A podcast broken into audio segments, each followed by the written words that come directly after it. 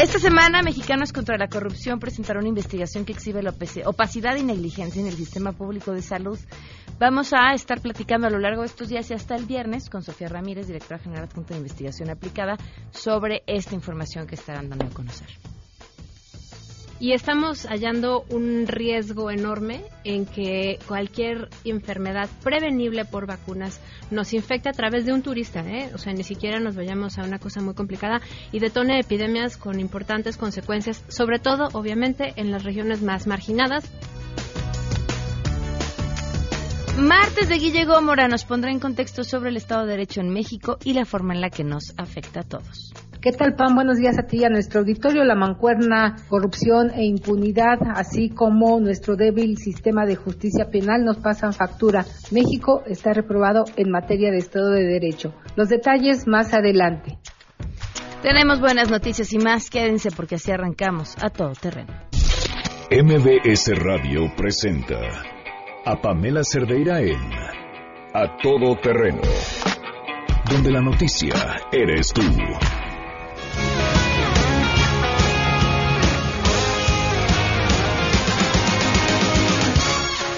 Don't know why you think that you could help me when you couldn't get by by yourself. And I don't know who would ever want to tell the seam of someone's dream. Gracias por acompañarnos a todo terreno. Arrancamos este martes 16 de octubre del 2018 y a partir de hoy, todos los días, Janine Montes, que es productora de este programa y una mujer con una trayectoria en radio brutal y además una gran lectora y una excelente amiga, pone cara de queso. presentación.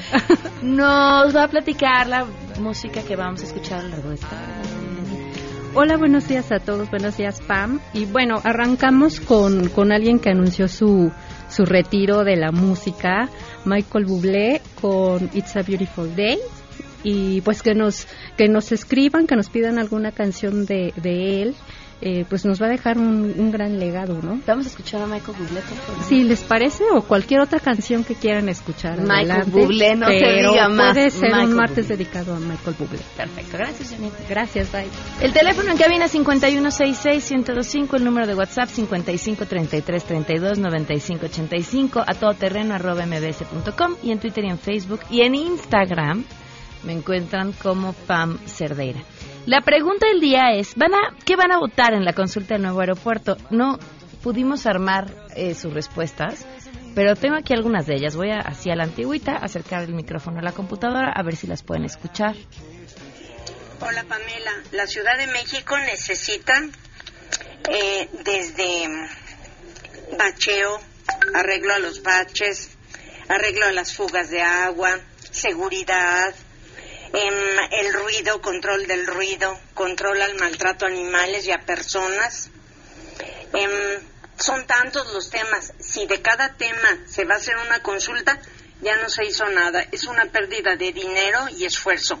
¿De dónde va a salir el dinero para hacer esa consulta? Como siempre, del pueblo. Que se pongan a trabajar y den resultados y lo vamos a notar de inmediato. Gracias a Elvia por su respuesta. El dinero va a salir de los legisladores, bueno, los que decidan que sí van a dar pues parte de su sueldo para que se pueda hacer una consulta. Marisela dice sí, estoy a favor del aeropuerto de Texcoco e iré a defender esa opción. Eh, muchísimas gracias. Olga nos dice si voy a votar, pero nos dice por qué. Gabriel dice no al aeropuerto de Texcoco, así que supongo que irás a votar. Gabriel, muchísimas gracias. Isabel sí, a favor de Texcoco. Eh, ¿Para qué votar por algo que ya está más que decidido? Dice Rosana, así que supongo ella no irá a votar. Bueno, a lo largo de este espacio pueden mandarnos vía mensaje de voz o como quieran sus respuestas y aquí las estaremos compartiendo. Hoy se cumple un año, un mes, 14 días del feminicidio de Victoria Pamela Salas Martínez.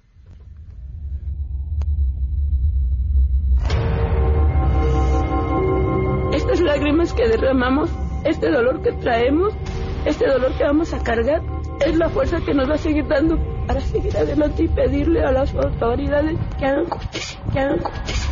Victoria, pues nada. Un año, un mes, 14 días sin justicia y en este espacio seguiremos contando. Vamos con la información y saludo a mi compañera Angélica Melín.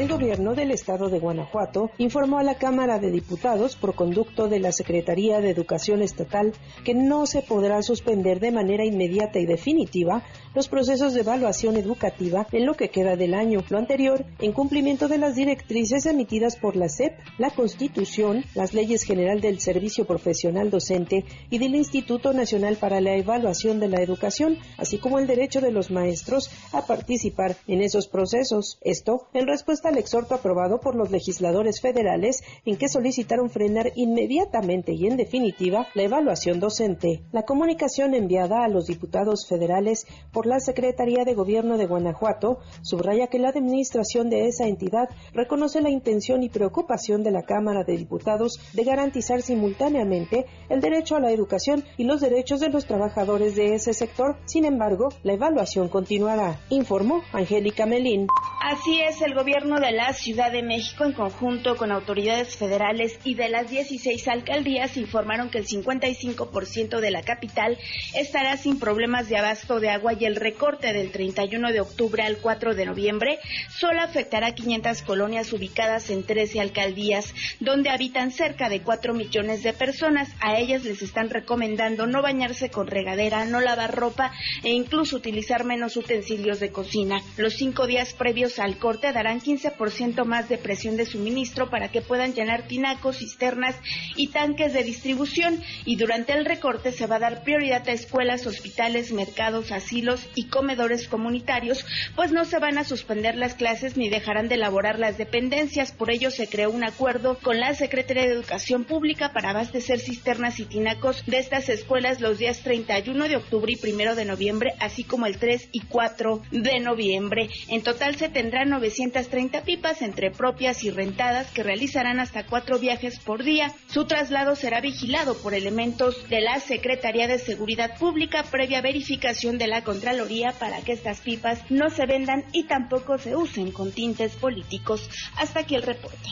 Gracias. La Procuraduría General de Justicia de la Ciudad de México difundió el retrato hablado del individuo que el sábado pasado cometió secuestros tres con fines de robo en contra de la actriz de televisión Betty Monroe. La Procuraduría informó que se trata de un hombre de tez morena muy oscura de aproximadamente 40 años de entre 1,75 y 1,80 metros de estatura. El individuo presuntamente ingresó a la casa de la presentadora de televisión y en un descuido la amagaron de las manos y se la llevaron plagiada en su camioneta. Momentos después la abandonaron en calles de la colonia Ciudad de los Deportes, a un costado del Estadio Azul. La Procuraduría de Justicia de la Ciudad de México pidió a la ciudadanía que si lo reconoce o ha visto o ha sido víctima de este sujeto, denunciarlo al número telefónico 5200-9000, informó Juan Carlos Alarcón.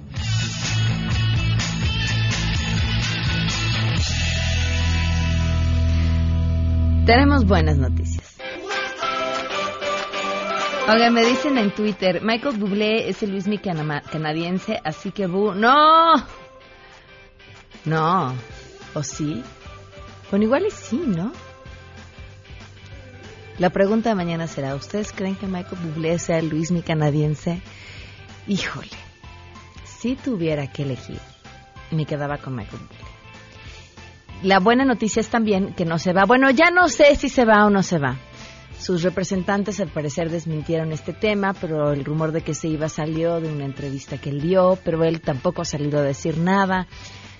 Por lo pronto, hoy es una excelente excusa para que escuchemos a Michael Bublé. Esa es la buena noticia. Y Ernestina Álvarez también nos tiene la buena noticia del día de hoy. Ernestina, te escuchamos. Muy buenas tardes. Pamela, buenas tardes para ti, para el auditorio. En los próximos cinco días se van a realizar mastografías gratuitas en las alcaldías de Álvaro Obregón, Coyoacán y Miguel Hidalgo como parte del programa de atención integral del cáncer de mama. En un comunicado, el Instituto de las Mujeres de la Ciudad de México detalló que en lo que resta de esta semana, en un horario de 8 a 15 horas, la unidad móvil se va a ubicar en el Hospital de la Mujer en la colonia Santo Tomás. Este martes, otra unidad móvil va a estar en la sede del Instituto De Administración y Avalúos de Bienes Nacionales en la colonia del Carmen en Coyoacán. En Álvaro Obregón se harán en dos sedes, 17 y 18 de octubre en la Universidad Iberoamericana y 18 y 19 de octubre afuera del Instituto Tecnológico. La mastografía es un estudio que se recomienda a mujeres a partir de los 40 años de edad y detecta cambios anormales en la glándula mamaria a través de la toma de imágenes del tejido. Deben acudir bañadas, rasuradas de la zona axilar, sin usar desodorante, crema, perfume o talco y presentar una identificación oficial y clave única de registro de población. Hasta aquí el reporte. Muchísimas gracias, Ernestina. Son las 12 con 13 minutos. Vamos a una pausa y continuamos a todo terreno. Más adelante, a todo terreno. Bueno, hay muchos temas de qué platicar. Vamos a comentar sobre esta nueva investigación presentada por Mexicanos contra la Corrupción, sobre el estado de salud de nuestro país y también es martes de Guillermo Mora. Si tienes un caso para compartir, escribe a todoterreno.mbs.com. Pamela Cerdeira es a todo terreno. En un momento continuamos. Pamela Cerdeira está de regreso en A Todo Terreno. Únete a nuestra comunidad en facebook.com. Diagonal Pam Cerdeira. Continuamos. I've got you under my skin. I've got 12 con 17 minutos. Hoy es el Día Mundial de la Alimentación y es importante hablar sobre esto porque, entre muchas otras cosas, hay muchísimas personas que hoy no tienen que comer. Le agradezco enormemente a Diego Franco Calvillo, él es director de Fundación CMR.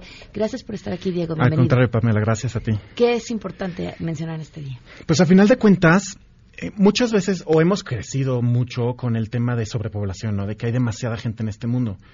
También la tecnología ha, ido creciendo con ello y hoy por hoy se produce el alimento necesario para alimentar a todos. O sea, no es que haya menos alimento que personas, por así decirlo.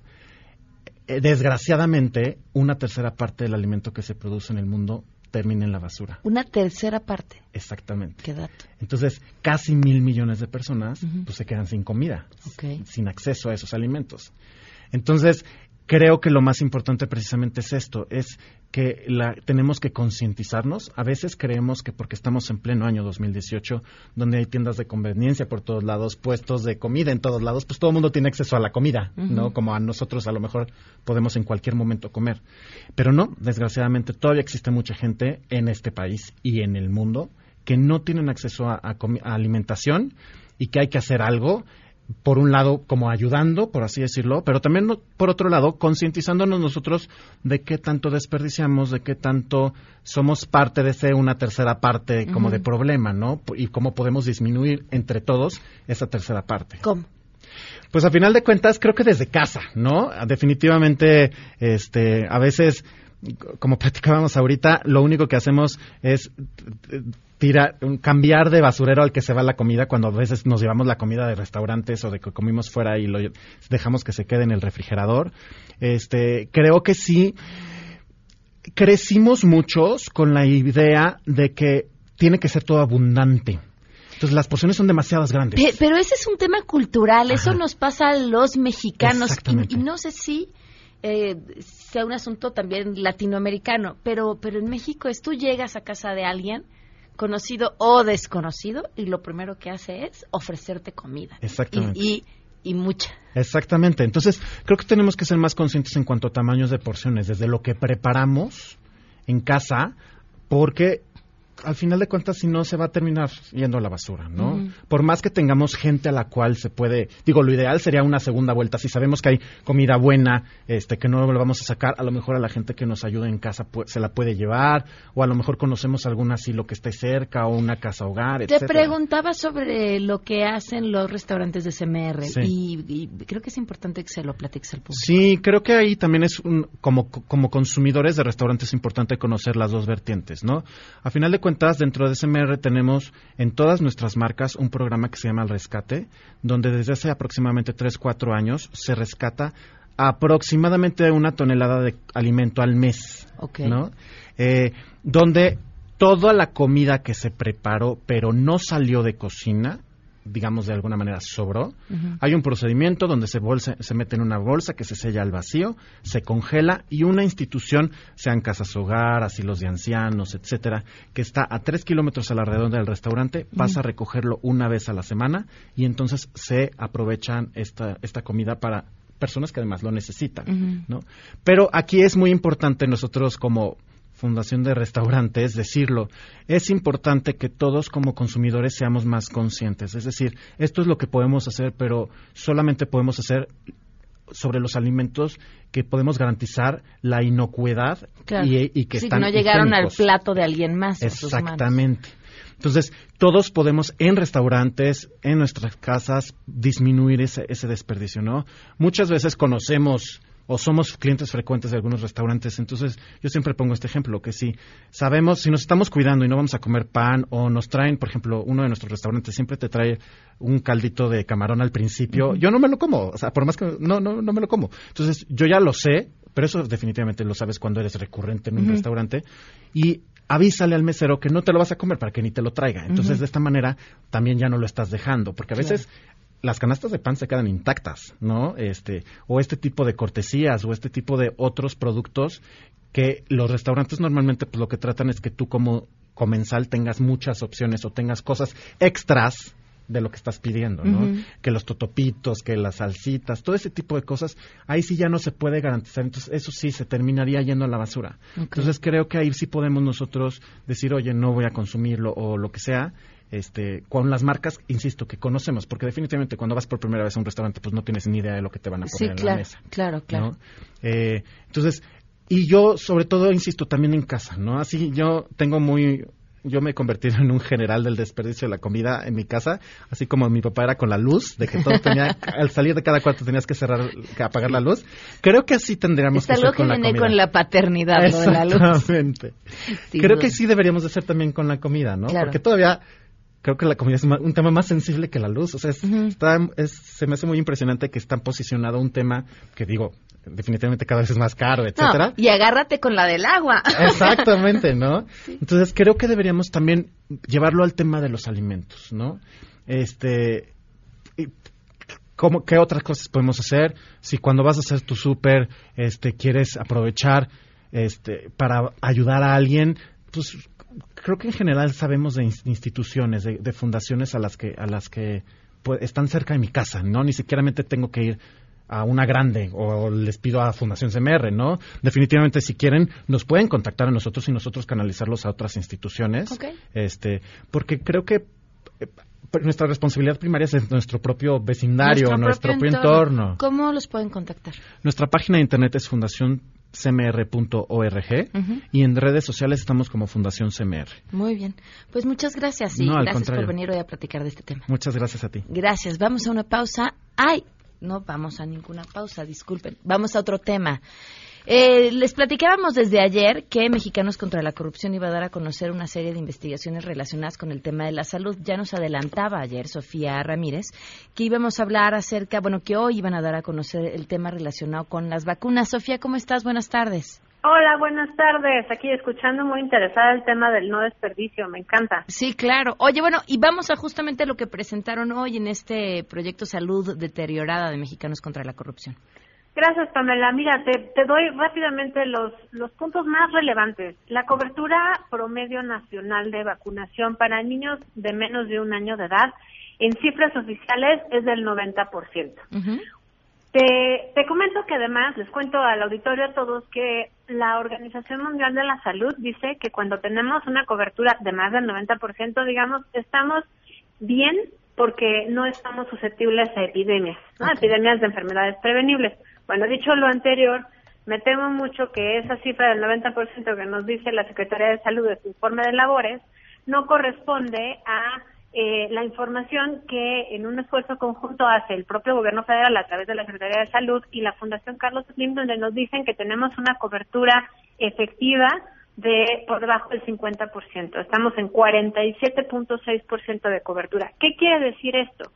Que eh, la Fundación Slim junto con la Secretaría de Salud, están empezando a registrar en cartilla electrónica cada uno de los avances en vacunación en los niños chiquitos que hay en el país. Ahora, Apenas han avanzado en, en 17 de 32 estados y tenemos mucho por delante. Por ejemplo, hay una iniciativa en el Congreso de la Unión que está discutiéndose en diputados desde hace eh, escasos tres, cuatro semanas, donde lo que quieren es integrar la cartilla electrónica a la Ley eh, General de Salud. Entonces, ustedes me dirán, bueno, entonces, ¿cuál es el drama? Bueno, el drama es que en la medida en la que nosotros como papás creemos que el 90% de los niños están vacunados, nos podemos sentir súper tranquilos y hay, se nos pasó vacunar a uno de los niños, pues no pasa nada, mira, tenemos una tasa de vacunación altísima en el país. Y ahí es donde yo los conmino, esto no es cierto. Lo, lo, lo verdaderamente grave de esto es que solamente la mitad de los niños están vacunados y eso los hace susceptibles a los niños que no están vacunados, pero también a la comunidad, porque basta con que se enferme uno en un entorno donde no estén bien vacunados para que se enfermen no uno, sino todos los que no estén vacunados. Esas son las epidemias. Entonces, aquí, eh, entre los resultados que encontramos, y es eh, por demás escandaloso, es que mientras la Secretaría de Salud me dice, bueno, pues más o menos un 9-10% de los niños no están cubiertos, nosotros encontramos que pues en las estimaciones tanto de la cartilla electrónica que les decía como de UNICEF que son vaya fuentes eh, independientes no de estudios internacionales estamos hablando que tenemos entre 50 y 65% de los niños en riesgo de padecer algún tipo de enfermedad prevenible por vacunas entonces bueno pues eh, aquí lo que presentamos es una serie de hallazgos relacionados con, por ejemplo, esto que les estoy yo contando, la cobertura en vacunación, también hablamos sobre eh, precios monopólicos en otro tipo de vacunas, como la vacuna de rabia, donde hay un dispendio de más de 168 mil eh, de 168 millones de pesos al año porque pues, los estados compran la vacuna de rabia a diferentes precios y además eh, hay mecanismos internacionales como el Fondo Rotatorio de la OPS, la OPS es la Organización Panamericana de la Salud, donde eh, si nosotros nos adhiriéramos, digamos, tendríamos mejores condiciones de mercado tanto para la, el cuadro básico de vacunación de los niños menores de 12 meses, pero también para la de la influenza. México tiene uno de los peores arreglos para comprar vacunas de influenza. Por favor, ahora que viene la temporada, que todos los radioescuchas tomen en cuenta el, el asunto y vayan y se vacunen. Pero también tenemos que empezar a exigir, si vamos al centro de salud, si vamos a la, a la clínica, al hospital, al médico particular, al doctor de la esquina y no hay vacunas, denunciándolo en redes, ante autoridades, ante los órganos internos de control, entre familiares, porque uno de los problemas más graves para que la gente no regrese a vacunar es que en la primera vuelta o en la segunda vuelta o incluso en la tercera vuelta de no encontrar la vacuna no tengan alternativas. Entonces, la gente se cansa y deja de regresar por vacunas. Esto es, esto es muy importante que empecemos a hablar de dónde hay vacunas y dónde no, porque así como les decía yo que en algunos lugares eh, eh, tienen más vacunas que en otros. Por ejemplo, vemos que el ISTE en Chiapas vacuna eh, en 400%, en casi 500% de la población. Entonces, ah, caray, pues, ¿cómo? Como, no hay cifras eh, unitarias, digamos, un niño, una vacuna, más allá de este pequeño esfuerzo de cartilla electrónica, que es para escaso el 10% de los niños de la edad, pues entonces eh, encontramos este tipo de declaraciones donde el ISTE local dice, o bueno, la, la delegación regional del ISPE dice, pues yo estoy vacunando en 487%, y pues eso implica, en el mejor de los casos, un desorden en las cifras, podrían decir es que nosotros estamos supliendo la carencia de vacunas que hay del, de la Secretaría de Salud del Estado. Eso sería otra hipótesis. Pero en la medida en la que no tengamos una cobertura real que represente una vacuna a un niño y sigamos vacunando a niños con un papelito y poniéndole sellito en un papelito y si la cartilla la pierde la mamá o se le cae al niño o le cae agua, ya no tenemos registro, pues no tenemos capacidad de planeación y no tenemos tampoco eh, chance de decidir si estamos comprando a sobreprecios, si estamos comprando vacunas de más, si estamos eh, desperdiciando las vacunas.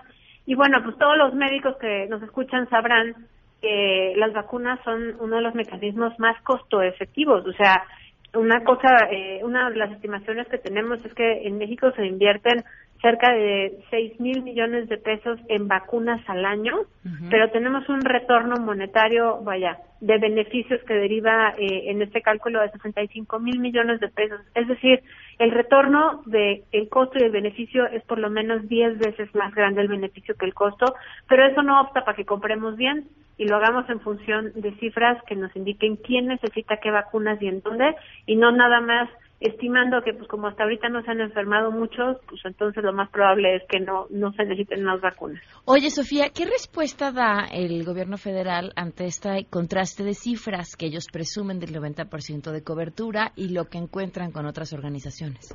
Pues mira, el gobierno federal obviamente se rige bajo el marco legal que le aplica y ellos tienen eh, facultades para reportar cobertura eh, con base en tal cual oficios y informes que les entregan las clínicas y, los centros de salud. Entonces se vuelve meramente declarativo. De o sea, eh, eh, en papel, el director de un centro de salud, el director de un hospital general, el, el médico general del ISTE y demás reportan que aplicaron X número de vacunas, 10 vacunas al día, y entonces eso suma a, no sé, 3.500 vacunas en el año y esa cifra la da por buena la Secretaría de Salud al momento de hacer el consolidado de sus cifras.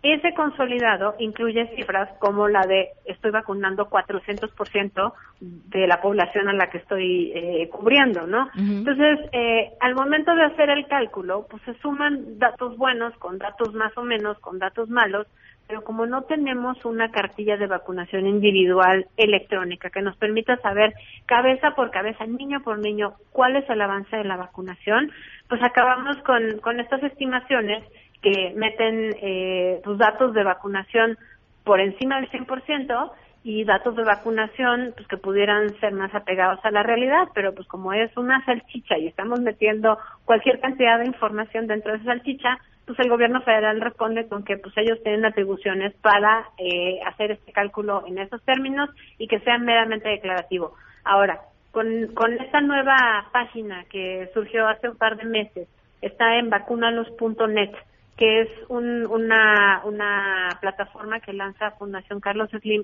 con la Secretaría de Salud, pues empezamos a ver los esfuerzos de un gobierno que sabe que necesita hacer los registros electrónicos, pero pues que vamos atrasados, o sea, vamos, vamos 20, 30 años atrasados. Estaba yo leyendo ayer que a principios de los 90 ya tenían cartillas electrónicas y cartillas nominales, eh, pues ya sabes, en Dinamarca, en, en Reino Unido, y pues estamos hablando que México se ha caracterizado por tener programas de vacunación muy importantes y muy eficaces en los últimos 30 años, pero lo hemos hecho un poco a ciegas, lo hemos hecho por buena suerte y seguramente con gran dispendio, porque para que tú puedas vacunar a, todos los niños sin saber en dónde están y sin saber cuántas vacunas necesitas, pues es un cálculo de, de, dedo que va a tener un margen de error muy grande. Entonces, eh, pues en resumen, el gobierno federal lo que nos dice es, nosotros tenemos atribuciones para hacer eh, y, no es ilegal, o sea, vaya, es perfectamente legal que ellos hagan su cálculo con base en información declarativa y, sin embargo, al contrastar las cifras con la cartilla electrónica, con eh, la estimación que hace la UNICEF en 2015, pues vemos que la tasa de vacunación promedio del cuadro básico de los primeros 12 meses de vida, que es fundamental para la sobrevivencia de los niños y de todos los niños de esa edad, no solo de nuestro propio hijo, es, es de es de 34 35%. Entonces, la diferencia entre las estimaciones de, de que es de 47%, con las estimaciones de UNICEF, que es de 34%, contra las estimaciones de la Secretaría de Salud, que dice, no, 90% está cubierto.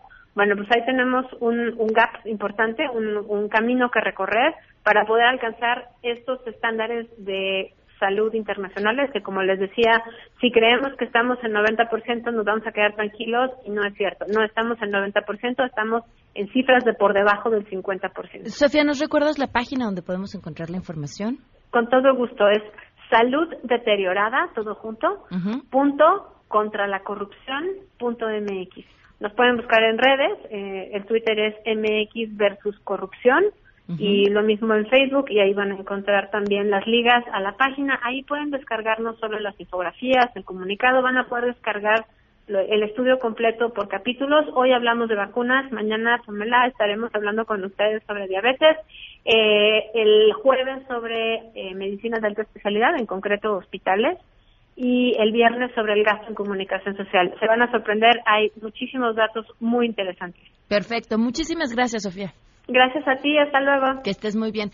Por cierto, si se meten, está interesante a la página que nos decía Sofía de vacunalos.net. Estoy viendo que a principios de este mes hay una aplicación que puedes descargar, que es gratuita y que te ayuda a llevar un control sobre las vacunas de tus hijos, que, bueno, pues sin duda es importantísimo. Vamos a una pausa y volvemos.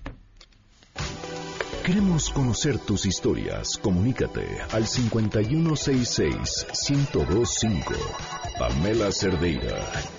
A todo terreno. Donde la noticia eres tú. Volvemos. Pamela Cerdeira regresa con más en A todo terreno. Donde la noticia eres tú. Marca el 5166-1025.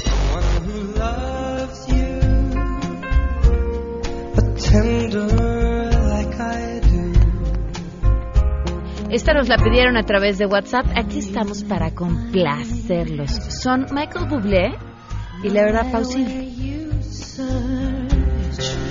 Someone who cares about you the way I do. Ya está aquí para hablar de ciencia, Enrique Ansures. ¿Cómo estás? Muy bien, disfrutando el, el calorcito que hay hoy en la Ciudad de México. No, es la música. Es, es la música también. Michael Bublé, También. Y luego con este calorcito se antoja una fría cerveza, ¿no te ha pasado? Bueno, a mí sí. Sí, sí. Sí, una... Aquí, aquí Con la... frío y como sea. Bueno, a mí sí se me antoja, está, pero aquí está algo bastante preocupante. Mira, fíjate que recientemente este, investigadores publicaron, eh, científicos eh, de la Universidad de California, publicaron en la revista Nature Plants eh, un estudio bastante, bueno, un- unos resultados bastante preocupantes, sobre todo para los este, aficionados a la cerveza, que debido al calentamiento global eh, va a repercutir mucho en los cultivos de cebada, que es el principal este, componente. prima de la Exactamente. Entonces, eh, independientemente ellos ellos este, afirman que con todas esta, estas propuestas de revertir el calentamiento global, según como lo propone la, la ONU, eh, va a haber un- una repercusión justamente en lo- el cultivo de cebada. Entonces están, están ellos realizaron una serie de modelos, modelos bastante interesantes en los cuales más o menos van calculando cómo puede repercutir y si sigue el calentamiento global como lo estamos teniendo ahorita, va a haber una escasez porque aparte la cebada se usa para la alimentación de- de- del ganado, entonces va a haber un momento en que los países van a tener que decidir entre alimentar al- este, pues, a todas las cabezas de ganado O hacer cerveza. o hacer cerveza. Es, es preocupante, ¿no? Entonces, eh, va a haber un momento en que solamente los países que tengan el mayor, el mayor poder adquisitivo van a obtener un poco las posibilidades de comprar cerveza y se va a encarecer muchísimo. Ok. Entonces, eh, están hablando que en países como, supongamos, este, Escocia, puede subir la, ter- la cerveza hasta 300%, imagínate. Entonces, es preocupante, esto habla de que pues, el calentamiento global es real y empezamos a ver ya cómo empieza a repercutir en nuestra vida cotidiana. Entonces es bastante preocupante y pues hay que pensar estos tipos de políticas de Estado que es para reducir el calentamiento global, que hay que tomarlas en serio. ¿En dónde podemos encontrar toda la Te, información, Enrique? te dejo la información en mi Twitter, arroba Enrique Ansures, si tienen más dudas por ahí los puedo atender con mucho gusto. Perfecto, muchísimas No, gracias. es un placer. Gracias, Enrique. Vamos a una pausa y continuamos 12.42. Pamela Todo terreno. Síguenos en Twitter, arroba Pam Cerdeira. Regresamos. Estamos de regreso. Síguenos en Twitter, arroba Pam Cerdeira. Todo terreno, donde la noticia eres tú. Continuamos. En contexto. En contexto. Periodismo de opinión con Guillermina Gómora. A todo terreno. You know how I feel. Breeze drifting on by. You know how I feel. It's a new dawn. It's a new day. It's a new life for me. And I'm feeling good. I'm platicaba fuera del aire que, que esta canción me la arruinó una cadena de supermercados porque ahora la oigo y pienso en jitomates y veo frutas y verduras caer por todos lados de una forma muy provocativa, pero ya solo puedo pensar en eso. en jitomates. En jitomates y cebollas Pobre Michael Bublé. así redondos, brillantes, hermosos, jugosos. Guille, ¿cómo cómo estás? Aquí estamos, pues eh, hoy no traigo buenas noticias. Antes de que me digas, no me dio gusto verte, pues a mí tampoco me da gusto cuando veo estas cifras teniendo un país como es México, ¿no? Con una gente maravillosa, bendecidos por la naturaleza, tenemos costas en ambos litorales, en fin, de norte a sur nuestro país es hermoso. Pero bueno, lamentablemente las matemáticas no mienten y las cifras que da a conocer este índice del proyecto mundial de justicia, pues son realmente eh, terribles porque pues impactan o nos ha impactado de manera directa a algunos esta mancuerna de la corrupción, la impunidad y nuestro endeble o vulnerable o comprable, no sé si sea el término de nuestro sistema de justicia penal. Y esto ha llevado a que este índice que hizo una medición entre 25.600 personas, una encuesta ahora que están tan de moda, la medición parte de una encuesta a 25.600 personas de diferentes regiones del país, incluidas las de mayor violencia y presencia criminal, así como a 1.500 expertos relacionados con el tema en campos desde atención en salud hasta seguridad pública. Entonces no estamos hablando de un estudio hecho sobre las rodillas. Bueno, pues este índice dice que México tiene un mal desempeño en rubros como ausencia de corrupción, gobierno abierto, orden y seguridad y justicia penal, que son los ejes rectores de lo que nosotros conocemos en nuestro sistema político como el Estado de Derecho. O sea, cuando estos eh, ejes rectores, la ausencia de la corrupción, un gobierno abierto, que haya orden, que haya seguridad, que haya una verdadera aplicación de la ley, es que estamos viviendo en un Estado de Derecho. Pero lamentablemente, pues en nuestro país, por eso yo decía, en carne propia lo hemos vivido, que no es así. Entonces, pues todas las entidades del país, de acuerdo a este índice, están reprobadas en materia de Estado de Derecho. Los cinco mejores situados son Yucatán, Aguascalientes, Zacatecas, Campeche, Querétaro. Entonces tenemos esperanza de que por lo menos estos cinco se salven. Ahora, están mejor situados, pero ¿en qué lugar están Bueno, situados? ¿O qué ni siquiera alcanzan un, eh, un punto, son décimas las que alcanzan en esta medición. Yucatán registra un 0.45. Aguascalientes un 0.44, Zacatecas otro 0.44, Campeche 0.43 y Querétaro 0.43. Ok, O me sea, llama la atención Zacatecas mucho. Sí, Zacatecas sobre todo porque está en el famoso triángulo donde está operan pues diversos cárteles del narcotráfico y hay una gran migración hacia el norte. Luego los cinco en peor posición son Puebla, Sonora, Estado de México, Baja California Sur y Guerrero. Guerrero se lleva las palmas, fue la peor situada con 0.29 en el índice y el último lugar nacional en ocho subíndices. O sea, límites al poder gubernamental. Pues hemos visto cómo Guerrero, digo, por más que el actual gobernador Héctor Astudillo diga que él se esfuerza y que va a cumplir la ley y que re- le ha sido una tarea titánica no solo para él, sino para los últimos gobernantes. Claro. Luego están los derechos fundamentales. Pues sí, conocemos de muchas omisiones y abusos en cuanto toca a las garantías individuales. Orden y seguridad y justicia civil y justicia penal, bueno, pues esos ni los tocamos. ¿no? Ayer vimos cómo se difundió la noticia de una persona que mataron a mediodía en la playa de Caleta. Hoy la alcaldesa por el partido Morena en Acapulco, Guerrero, dice, vamos a, a bachear, vamos a, a, este, a repavimentar todas las calles para que las mujeres o los ciudadanos en peligro puedan correr. De ese nivel están las cosas en Guerrero. Alguien me contaba que le robaron el celular en Acapulco, así, ¿no? Se lo robaron y se echaron a correr. Y le dice al policía, oye, ayúdame a agarrarlo, esta persona ahí está, se acaba de echar a correr. No, mire, yo le sugiero que ya de esa esquina para allá, la verdad ni se meta. Sí, es cierto. El policía. Sí. Hay zonas en, en Guerrero donde te dicen, te alertan que no vayas, que no las visites o que no las frecuentes en ciertos horarios o ciertos días o que de plano ni te acerques por ahí, como le dijo el policía a esta señora, de lo peligrosa que se ha vuelto esta eh, playa, este puerto que algún día fue pues de gran orgullo para México. Recordarás cuando se hacía el Festival Internacional de Cine en Acapulco Guerrero, los eh, musicales que organizaba Televisa en, en ese puerto, en fin, los concursos de belleza, el tianguis turístico tuvo que salir del puerto, se tuvo que hacer itinerante por la creciente violencia que hay en esta zona. Ahora, país. y no es nuevo, Guille. No. ¿Cuánto tiempo lleva Acapulco siendo, bueno, Acapulco, cuánto tiempo lleva Guerrero más bien siendo el foco rojo que es? Pues desde hace años, por eso te decía que esto no es imputable a un gobierno priista como el que encabeza Héctor Astudillo. Han pasado gobiernos perredistas, en el puerto, en el eh, gobierno estatal y no han podido con esto. Hay quienes dicen hoy eh, que algunos de estos foros por la paz, porque también se tocó ese tema en este cuando se dieron a conocer los resultados de este índice, Mariclera Costa, presidenta de la comi- del Comité de Participación Ciudadana del Sistema Nacional Anticorrupción, criticó ya al nuevo gobierno porque dice que no considera invertir en el mejoramiento de la justicia.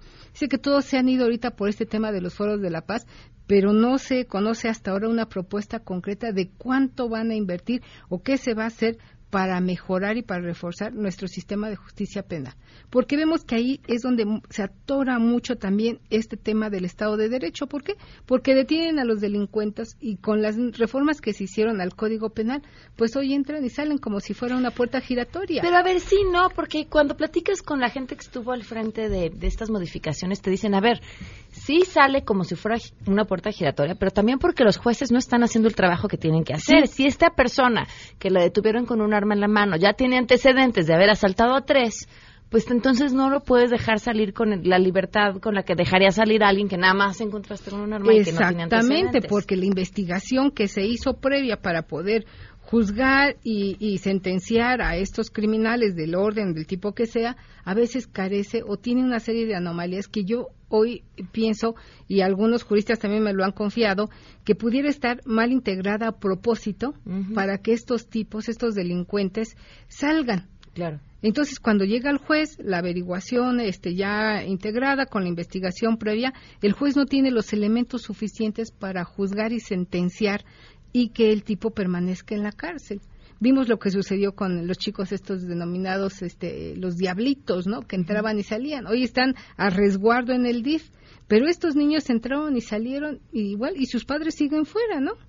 Y son Sí, los responsables de estos menores que ya se dedicaban a delinquir, a robar. Y lo hemos visto con otros criminales de mayor peso, ¿no? Sí, bueno. Sí, bueno, Bueno, sí. Bueno, entonces, pues yo... Por Duarte empezamos. pues mira, quizá dentro de algunos años, hoy escuchaba una entrevista con un exfuncionario público, recordarás, digo, hoy eh, yo no tengo elementos para juzgar si, si eh, cometió o no los eh, delitos por los que se le acusaban, Óscar Espinosa Villarreal, el regente de la Ciudad de México, y en la mañana yo lo escuchaba, lo presentaban como consultor político. Y comentaba que quizá dentro de algunos años escucharemos a Javier Duarte también dando entrevistas como, Como consultor, consultor político. político. o financiero. Ya Pues ves a- que- yo creo que financiero, pues algo sabrá, ¿eh? algo sabrá hacer, sí, claro. Entonces, ves todo esto, eh, escuchas estas cifras, ves el fundamento de estos datos y dices, sí, estamos reprobados en materia de Estado de Derecho porque poco hemos hecho y hoy el desafío para el nuevo gobierno es este, es recuperar el Estado de Derecho, pero como decía Mariclea Costa, sería conveniente que desde ahora conociéramos ya cuáles van a ser sus ejes rectores y cuánto le van a invertir y a comprometerse para recuperar el Estado de Derecho que nos daría de entrada, que es lo que exige hoy México de norte a sur, paz social. Porque además, mira, pensamos en un sistema de justicia echado a perder y pensamos en los delincuentes y cómo vuelven a salir. Pero imaginemos también que cualquiera de nosotros de pronto le siembren algo, ¿no? Sí. Un delito, un arma, una droga, un, lo que sea. Y, y a partir de ahí es ese mismo sistema de justicia echado a perder el que va a definir si, si te quedas o si sales. o Sí, si- Y en ese camino hay también mucha gente inocente que por una Mucho u otra presunto razón, culpable. claro, termina envuelto en una situación así. Sí, sí, sí, hay mucho presunto culpable y entonces ahí se empieza pues a pervertir nuestro sistema de justicia penal. Guille, tu columna. Mi columna hoy tiene que ver con la extinción, el naufragio del PAN y del PRD. Vemos cómo la oposición se debilitó, firmaron su carta o llegaron al estado de rigor mortis el pasado 1 de julio y hoy vemos cómo la oposición, esta fuerte oposición que algún día fueron el PRD con sus 29 años, el PAN con 79 años cumplidos, a llegar a ser un verdadero contrapeso en nuestro sistema político. Hoy la tribalización de estos partidos los llevó a la canibalización y están a punto de extinguirse. Ahí se las encargo en diarioimagen.net. Muy bien, Guille, muchísimas gracias. Gracias a ti, Pam. Nos vamos, gracias por habernos acompañado, gracias por sus mensajes de WhatsApp. Eh, vamos a, nos vamos a una pausa, claro, y después se quedan en mesa para todos. Yo me despido. Mañana miércoles a todo terreno. Por cierto, tenemos un testimonio ahorita que hablábamos de justicia, que espero igual y mañana se los compartimos, sobre una historia en el Estado de México, cuando la policía te detiene y entonces sientes terror. Verdadero terror.